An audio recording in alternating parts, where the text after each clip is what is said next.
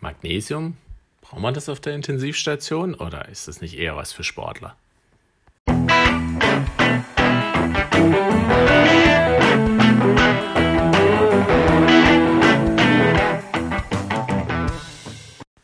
Hallo und herzlich willkommen zu einer neuen Folge des Podcasts Kochbuch Anästhesie, der Podcast von Anästhesisten und für Anästhesisten und welche dies noch werden wollen.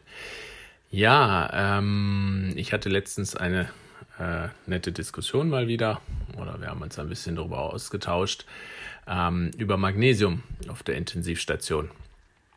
Ähm, deswegen dachte ich, über Magnesium habe ich noch gar nicht gesprochen in diesem Podcast. Also warum nicht auch mal über Magnesium reden? Ähm, ja, die meisten kennen es wahrscheinlich für irgendwelche Tabletten, die man nach dem Marathon nimmt oder vor dem Marathon, dass man irgendwie keine Krämpfe mehr kriegt in den Unterschenkeln. Ähm, aber es hat auch ein paar Einsatzbereiche in der Intensivmedizin, in der Notfallmedizin und in der Anästhesie. Deswegen wollte ich mal ein bisschen darüber sprechen. Gut, das, was ähm, man, glaube ich, als allermeistes kennt, ist die Therapie der Torsade de Pointe, Herzrhythmusstörung, Spitzenumkehr, Tachykardie, nennt man es wohl auf Deutsch. Ähm, das ist, ähm, da empfiehlt die ERC, die European Resuscitation Council, 2 Gramm Magnesium über 10 Minuten. Ganz allgemein kann man sagen, dass man Magnesium eigentlich nicht unverdünnt IV spritzen sollte. In irgendwie eine 50er Nazel oder weiß der Kuckuck was, irgendwie verdünnen als Kurzinfusion oder als Perfusor geben. Und den Patienten auch ein bisschen darauf hinweisen, dass das warm werden kann im äh, Körper. Genau, das ist so die Sache, die wahrscheinlich noch die meisten kennen. Ähm, mittlerweile, es steht noch nicht in der Leitlinie drin, aber es ist so ein Kann irgendwie in der Leitlinie. Man kann es auch geben bei Atemnot. ein Gramm Magnesium IV. Ähm, das führt zu einer Relaxation des Bronchialsystems und damit natürlich zu einer Verbesserung der Atemnot, zum Beispiel beim Asthma. Ähm, früher ich weiß nicht, wenn hier jemand von früher noch zuhört, als es noch das Fast-Track-Protokoll gab. Ich weiß gar nicht, ob das überhaupt noch gemacht wird. Also bei, in meinen Kliniken, wo ich war, wird es jetzt nicht mehr gemacht. Ähm, da hat man es zum Abführen verwendet. Vielleicht kennt es der eine oder andere, wenn man denkt, naja, nach dem Sport nimmst du halt lieber drei Tabletten statt äh, einer ähm, dass das dann doch euch zu einem schnellen Lauf aufs Klo führt. Ähm, die Deutsche Gesellschaft für Ernährungsmedizin sagt, mehr als 250 Milligramm pro Tag führt, kann zum, Ab, ja, zum Abführen führen, ne, zum Durchfall führen, um genau zu sein. Ich weiß gar nicht mehr, wie viel wir da früher gegeben haben, aber das war irgendwie, ich glaube, 300 Milligramm dreimal täglich bis zum ersten Stuhlgang oder irgendwie so. Aber das ist eh nicht mehr so richtig en vogue. Ähm, wo man es auf jeden Fall noch sieht, ist es bei der Schwangerschaft und zwar bei der Eklampsie, bei den Krampfanfällen in der Schwangerschaft.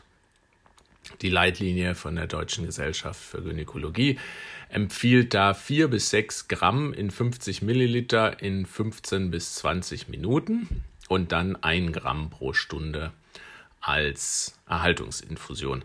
Das sind schon wirklich heftige Dosen. Ähm, wie kann man das außerhalb vom Labor noch äh, testen, dass man da sich nicht irgendwie in äh, Bereiche kommt, die man nicht unbedingt haben will.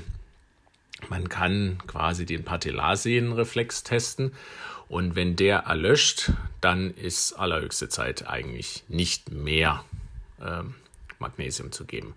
Kann Probleme machen, kann zur Atemnot führen, kann zur Muskelschwäche führen, ähm, etc. Natürlich auch Herzrhythmusstörungen. Viele Leute geben Magnesium auch bei Tachykarden Rhythmusstörungen in Kombination mit Beta-Blockern.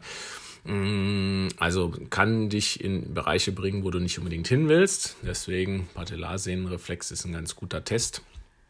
Und wenn es wirklich ganz heftig sein sollte, weil der Patient irgendwie, keine Ahnung, aus Versehen die ganze Packung gefuttert hat oder man sich in der Dosierung vergriffen hat, ähm, das Antidot für Magnesium wäre Calcium, Calciumgluconat. Das IV zu geben, damit hätte man dann das Antidot. Genau, das sind so die Sachen, die mir einfallen zu Magnesium auf der Intensivstation in der Notfallmedizin.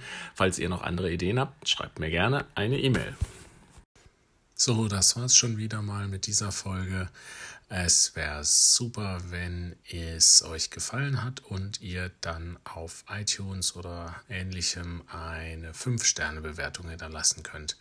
Nur dann kommt der Podcast in die Sichtbarkeit und ja, mehr Leute können über das tolle Thema Anästhesie zuhören und diskutieren. Bis denn, euer Ilja. Thank you.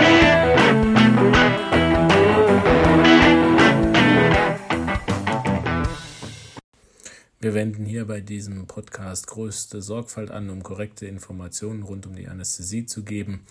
Dieser Podcast ist nur an medizinisches Fachpersonal gerichtet. Allerdings sind wir nicht immun vor Fehlern und übernehmen keine Gewähr für den Inhalt des Podcasts und dessen klinische Anwendung. Jeder ist für sein Handeln selber verantwortlich und wir empfehlen diesen Podcast nicht als einzige Grundlage für die Behandlung von Patienten zu verwenden.